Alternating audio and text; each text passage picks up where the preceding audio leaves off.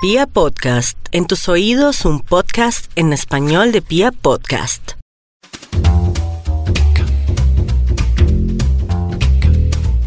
Hola amigos de Literata, soy Angie Reyes y hoy estoy muy contenta porque tengo por segunda vez a una maravillosa invitada, ella es Andrea Salgado, escritora, periodista y maestra de muchos escritores. No se despeguen porque vamos a hablar de la novela que publicó ella hace un tiempito, pero que todo el mundo está hablando muchísimo sobre el texto porque tiene cosas muy extrañas. No se despeguen.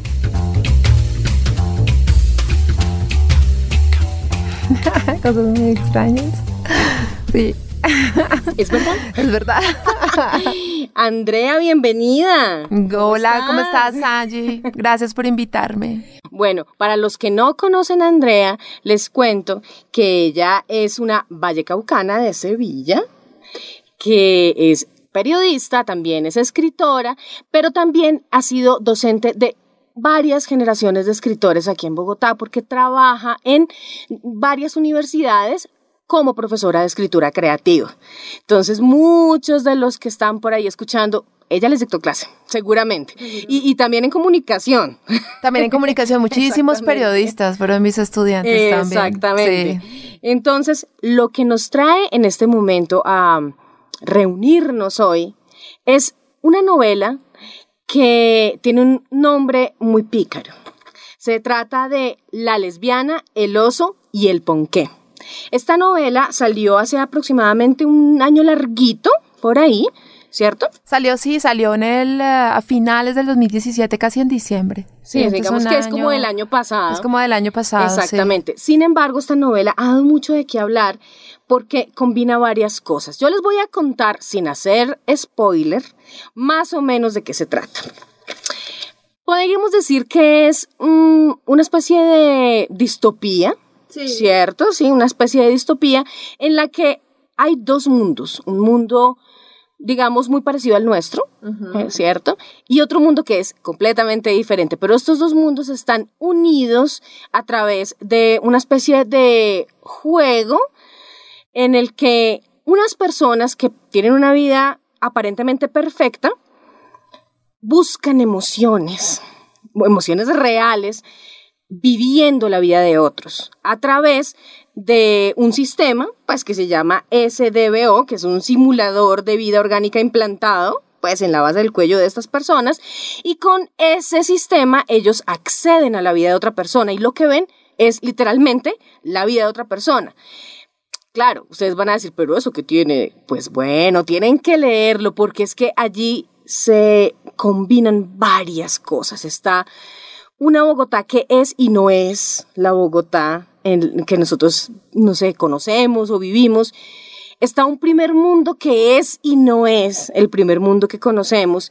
Y por debajo hay una cantidad de, de connotaciones y de hasta crítica social que nos ponen a reflexionar. Y también, obviamente, está el tema queer.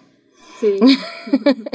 Entonces, después de esa probadita del tema, después de esa introducción. Vamos a, pues a charlar. Este, este podcast es de charlar, de, aunque claro, yo tengo mis preguntas, pero pues empecemos por la primera. Y es que pues se refiere al género, ¿no? Y es, ¿por qué decidiste esta historia en particular? ¿Por qué decidiste contarla pues desde la ciencia ficción y además desde la ciencia ficción queer, por decirlo de alguna manera. bueno, yo creo que la ciencia ficción es queer, ¿no? Wow. en realidad. Eh, pero yo creo que eso fue más que tomar como una decisión muy concreta, se fue dando. Yo en ese momento me había interesado por la ciencia ficción porque en una de mis clases andábamos haciendo un recorrido por la ciencia ficción y habíamos, entre todos esos recorridos, hablar, habíamos hablado de distopías y de las distopías clásicas y habíamos jugado muchísimo en esa clase. Entonces yo tenía otro texto eh, que había comenzado a construir, que era el texto que tiene que ver con la parte más realista de la que tú hablas, que es la vida de Lucas. Y justo en ese momento que me senté a editar, me di cuenta que tal vez esos dos mundos podían estar unidos y entonces pues terminé uniéndolos y pues por eso es que existe esa, esa sensación, eh, digamos, de texto híbrido y por eso te digo que la ciencia ficción también es queer porque la ciencia ficción muchas veces tiende a hacer eso, ser híbridos. Y yo creo que lo que ocurre acá es eso, precisamente. Es un, un texto un poco híbrido porque tienes un mundo, como tú misma lo dijiste, que es de alguna manera sintético, ¿no? Muy elaborado, muy como muy, muy rígido. Y por el otro lado tienes la vida de una mujer, eh, lo que ella está sintiendo, que está contado en otro tono, muy cercano a la oralidad, mientras que el otro está más cercano al lenguaje, más correcto, más incluso anacrónico, ¿no? Está lleno de anacronismos ese otro. Es cierto. Precisamente una de las preguntas que yo me hice cuando, cuando leí el texto, que lo leí varias veces, era en la técnica. ¿Cómo hiciste para, para, para, unir, para construir ese, ese, ese, par de historias, es decir, para hacer el tejido? ¿No? Porque uno sí sabe, uno, uno entra, ¿no? Uno entra y sale, entra y sale, pero, pero tú en la práctica, ¿cómo lo, cómo lo tejiste? Pues em, era tratando como de encontrar a partir de la situación que estaban viviendo los rojos rubí, los rubios sensación, los forever brunet, estas personas eh, que se niegan a vivir su vida, que era lo que estaban en ese momento necesitando. Y entonces cómo de alguna manera la otra historia de Lucas iba a suplir esa necesidad en ese momento, pero obviamente me costó algo de trabajo.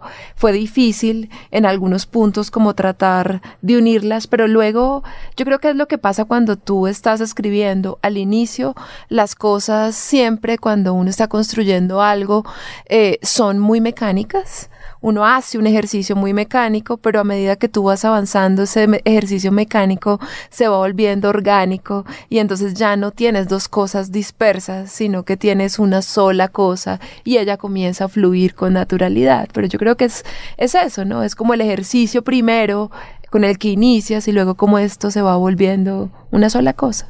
¿Y cómo trabajaste las dos voces? Porque son realmente bien diferenciadas.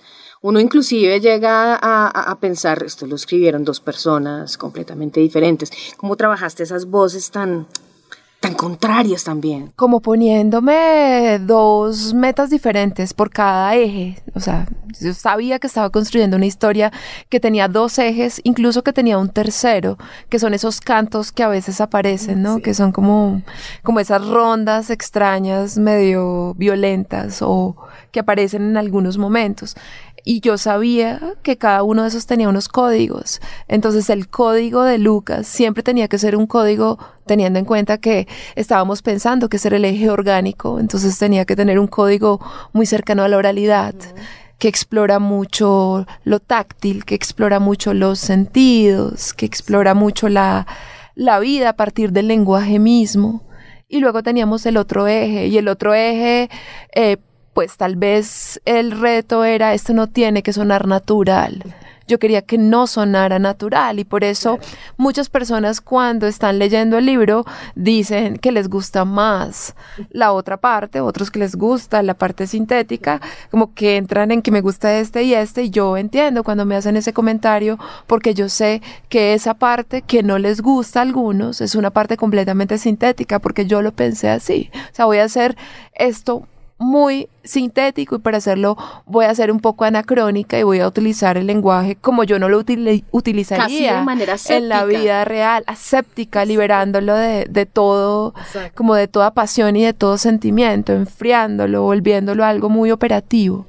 Sí, así es, así es, se nota mucho esa tensión y yo creo que eso es una de las riquezas que tiene esta novela porque como tú misma dices, eh, lo que no le gusta a uno le encanta al otro, lo que no le encanta al otro le gusta a uno, pero se complementan, llegan a, lograr un equilibrio. Eh, y pensando en el tema que aborda, eh, la novela a nivel global, no, no separando estas dos, estas dos partes, sino a nivel global, yo, yo veía como algo muy relacionado con la actualidad en cuanto al ser y parecer, es decir, las redes sociales, ¿no? O sea, el fenómeno, el fenómeno, perdón, de en vez de ser, yo aparento. Y, y esa es mi existencia, ¿no? Y, es, y esa es mi verdad. Cuando tú, cuando tú la construiste, me imagino que había un boom ya de las redes sociales o de pronto en alguna parte final de la construcción.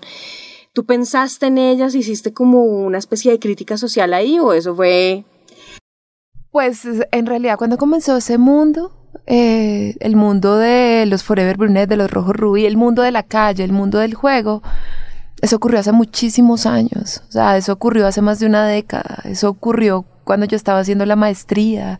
Es decir, hace unos 11, 12, 13 años comencé a construir eso tal cual como está ahí, de esa manera sintética. Entonces en ese momento yo no estaba pensando ni en las redes sociales, aunque ya existían, pero no estaba pensando en ese mundo tal cual como ahora lo conocemos, ni estaba pensando en el auge de las, digamos, de las distopías que se volvieron como un tema recurrente en la televisión desde la aparición de Black Mirror y de una cantidad de también de películas, ¿no? Yo no estaba pensando en eso. Cuando yo empecé a escribir esto, empecé a escribirlo porque estaba observando una calle y me habían pedido en la universidad, yo había acabado de llegar a la maestría, estaba en una clase que se llamaba novela corta y me habían pedido eh, que escribiera, que empezara a escribir la novela corta, yo no sabía qué escribir, entonces yo miré a la calle y en la calle yo estaba viviendo en una calle de un suburbio norteamericano típico suburbio norteamericano, con todas las casitas iguales, todo era idéntico, y pues yo venía del lugar de donde vengo, de Colombia, claro está, de Bogotá, pero también de un pueblo muy pequeñito que vivía, pues que vive de lo rural, o sea, un pueblo no rural, que vive de los cultivos, que vive del café, mi papá es carnicero. Entonces yo creo que fue más bien como en ese contraste, ¿no? Que está la raíz de esto que finalmente terminé armando años después, pero, pero no era el auge de las redes sociales. Ahora lo entiendo y lo leo en esos códigos. Eh, y los lectores harán clic y dirán, y bueno, ahora se van a enterar ustedes que era, o sea, era visionario. era algo visionario porque finalmente fue lo que pasó. Claro, finalmente fue lo que pasó y, cuando yo estaba escribiendo esto, las personas que estaban conmigo en ese taller de novela, incluso los profesores tenían muchísima dificultad de entender por qué era que yo estaba escribiendo eso, porque yo además había tomado en ese momento la decisión viendo la calle que eso era como un juego de video y que era como un juego de video bidimensional. Entonces no lograban como conectarse en ese momento y ahora lo que ocurre es que hay gente, sobre todo los más jóvenes, que es lo que he notado, que la novela se lee muy bien entre los más jóvenes, entran inmediatamente en el juego que se les propone. Sí. Claro, claro, porque tiene mucha relación con su realidad. Claro. Y no una realidad que de pronto nosotros, para nosotros, era, era como algo, hace 10 años, eso nunca va a pasar. Y pasó. O sea, interesante, súper interesante eso. Eh, yo veía también que la historia en algún momento era como una especie de metáfora entre un primer mundo y un tercer mundo, donde el primer mundo tiene una escasez de emociones porque todo es perfecto, todo es divino, todo es hermoso y el tercer mundo está hecho un desastre y entonces ahí están las emociones, entonces está como, me acordé de esas, esas viajeras de mochila, de pronto gringas holandesas que tienen toda la plata del mundo, obviamente, pero se van al tercer mundo a, a ver el mundo real. Exactamente. Entonces, es, ¿eso también está como, como intencional ahí o también fue como algo que surgió? No, eso sí está bastante intencional, claramente, como esta idea del primer mundo y del tercer mundo, pero obviamente como de formas muy categóricas, ¿no? Porque en el primer mundo también hay un tercer mundo y en el tercer mundo real también hay un primer mundo, pero aquí sí tenemos dos ejes completamente categóricos y el tercer mundo pues es un mundo un poco más desastroso, más que desastroso, es como la idea de que todavía se siguen viviendo las emociones, es como imaginar un mundo en el que hay un sector de la población que se está negando a vivir su propio deseo, a vivir las emociones que el cuerpo le pide y hay otro mundo donde hay unas personas que se sacrifican de alguna manera porque se permiten vivir la convulsión que significa vivir el deseo, vivir el dolor, vivir la muerte, vivir todas las sensaciones. Entonces tenía que ver más con eso, con, con esas sensaciones, con el, con el vivir el cuerpo, con el vivir la vida en toda su intensidad y el no vivirla, sino contemplarla a través sí de unas pantallas, pero a través de la experiencia del otro, no ensuciar mi propia experiencia, no ensuciarme yo, sino dejar que otros lo hagan por mí. Y ahí también observo ahora un, una metáfora con el, el escritor y el lector. sí. Porque realmente cuando uno lee eh, una novela o un cuento o bueno, cualquier texto de ficción, está haciendo eso. Claro, es que finalmente la virtualidad, el libro es también virtual, es decir, tú no necesitas una pantalla para vivir la vida a través del otro, el libro te lo permite. un buen libro, en realidad. Y pues yo defino bueno un poco en relación a la verdad, ¿no? Uno sabe cuando un libro le está entregando alguna verdad, aunque eso sea una ficción, hay una verdad ahí. Aquel que lo escribió está hablando de una verdad. Uno siente eso. Hay libros en que no lo siente, ¿no? Entonces es como, como esa definición. Y si uno lo siente, uno entra a vivir el mundo como ese otro lo viviría. Exactamente, tal cual como le ocurren, le ocurre pues a los usuarios de Lucas a los usuarios de Lucas. Solo que ahí, digamos, tienen muchas más posibilidades, porque ellos tienen pues la posibilidad casi que táctil. Es decir, tiene todas las posibilidades a través de los sentidos. Ellos huelen, la idea es que ellos huelen lo que huele Lucas. Sí, es un sienten, completo. sienten el placer que siente Lucas. La tecnología todavía no ha llegado a ese punto para permitirnos eso. Pero de pronto es visionario y llegará, probablemente. Probablemente, sí. Mm, ya que tocamos ese punto de la ficción y la autoficción, pues quería que habláramos de eso, ¿no? Porque eh, recuerdo que, que en algún momento tú dictaste un taller en la librería Casa Tomada y me llamó mucho la atención que decía autoficción. Yo no lo tomé en ese momento, no pude tomarlo porque estaba también estudiando en la universidad y pues no me iba a quedar tiempo, pero me llamó muchísimo la atención ese tema y recurrentemente me he encontrado con él después. Entonces, quisiera que, habláramos de cuál es el mecanismo que utiliza el autor, o utilizaste tú como autora, para ficcionalizar esa historia autobiográfica, pero que no es autobiográfica. Sí, el término yo creo que autoficción, eh, creo que esa vez lo utilizamos porque la gente le llama la, llama la atención. Es vendedor. porque es vendedor, pero eh, creo que en este punto de la vida yo no estoy muy, de acuerdo con el término autoficción. sin, Sí, sin embargo, eh, hay una intención, digamos, en el título, así que olvidémonos del título, y es tal vez toda esta ficción que se escribe desde la fuente de la experiencia más primaria. Me gusta como, como pensarlo. Es decir, fíjate que cuando tú estás escribiendo eh, ficción, de todas maneras estás explorando una verdad, solamente que tienes unos personajes que no se parecen a ti, en un mundo que tal vez se parece un poco a tu mundo, pero que es un mundo completamente ajeno.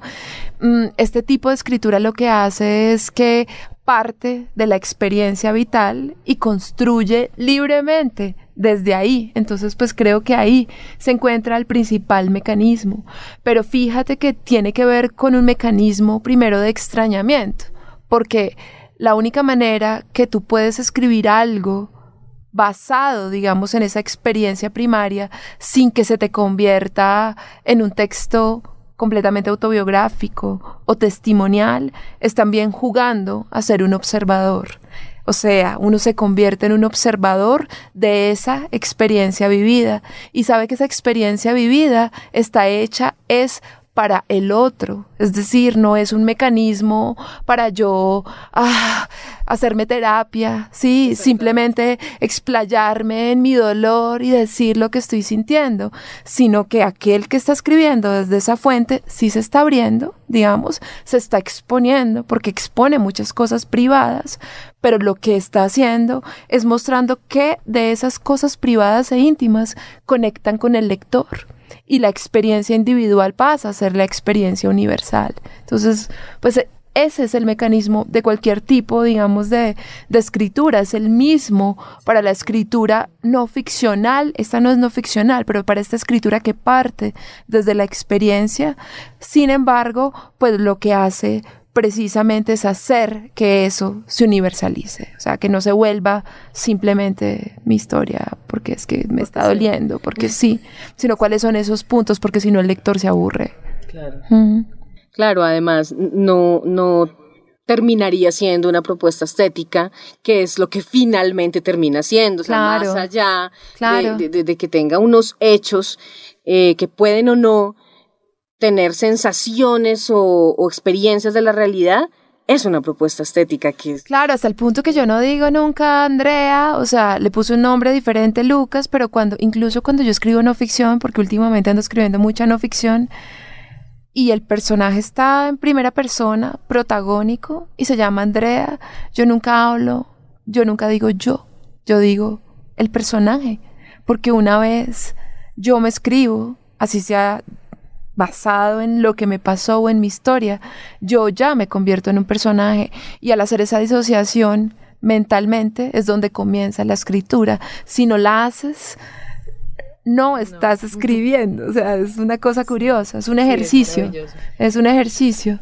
Sí, es un ejercicio y es, y es un artificio también, ¿no? Es el artificio necesario para que, para que el lector eh, juegue el juego. Claro, sí, es claro. Además, pretender que uno puede escribir la realidad, pues es un absurdo. Sí, todo está escrito allá. Es decir, uno no, si yo pongo a escoger lo que le pasó en mi vida hoy y con eso voy a escribir una historia, pues siguiendo todo, todo sería completamente aburrida, ¿no? Es decir, no tendría ningún sentido. Claro, hay que elegir algo. Claro, exactamente. Hay, que pensar en hay el que otro. Pensar en el otro y pensar en, en sí mismo como otro. Sí. Y hablando de tus proyectos, ¿tienes alguno que nos quieras contar o decir estoy trabajando en tal cosa? Sí, ahora estoy trabajando en un libro nuevo que es pequeñito y terminó siendo un ensayo narrativo, por eso te digo que estoy trabajando mucho con la desde la desde el yo, pero este es un ensayo narrativo que parte eh, de una serie de televisión que se llamó Six Feet Under, que se llama, sí, que está basada además en dos libros de ensayos de un poeta norteamericano que se llama Thomas Lynch, que es El enterrador y Cuerpos en reposo y Cuerpos en movimiento. Y son una reflexión ambos y la y también la serie sobre la muerte.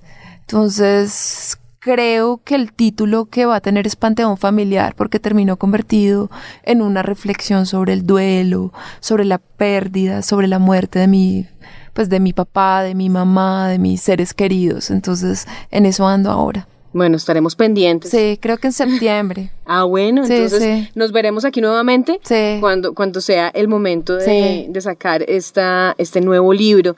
Y quería preguntarte ya para terminar, ¿qué estás leyendo? Estoy leyendo eh, un libro de Vivian Gornick que se llama The Situation and the Story, la situación y la historia, y es un libro precisamente sobre la escritura no ficcional. Es un ensayo. Y también estoy leyendo a Ursula K. Le Guin, que es otro ensayo que se llama eh, Contar es escuchar. Estoy leyendo esos dos ensayos en este momento tomen nota, ¿no? Tomaron nota. Yo aquí tomé atentamente porque los pondré en mi mesita de noche. Sí. Andrea, muchas gracias por haber estado aquí en Literata.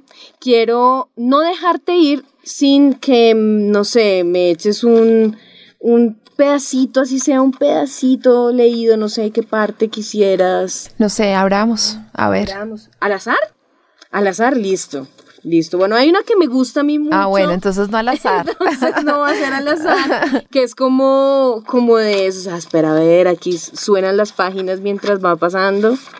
Era como, era de estas. Los bichos de información. Sí, los habitantes de la calle, como colibrís, se follan el aire mientras chupan el néctar ajeno con la misma avidez de su gobierno, abotagado de sirope de maíz, grasas saturadas, hambre de combustible, la utopía capitalista pide alimento y las grapas gástricas ya no suplen la demanda, Humanos de 500 kilos sorben malteadas en vez de agua. El país está tan hinchado que las ventas de impermeables se han incrementado en el cono sur Anuncian los periódicos, explosión inminente, Latinoamérica planea carnavales para el pueblo, bajo una lluvia de grasa y tocineta, es fácil aplastar un colibrí. Sí. Muchas gracias. De nada. Bueno, amigos de Literata, este fue otro capítulo dedicado en esta ocasión a Andrea Salgado y nos escuchamos en un próximo capítulo de Literata, el podcast de los escritores. Chao.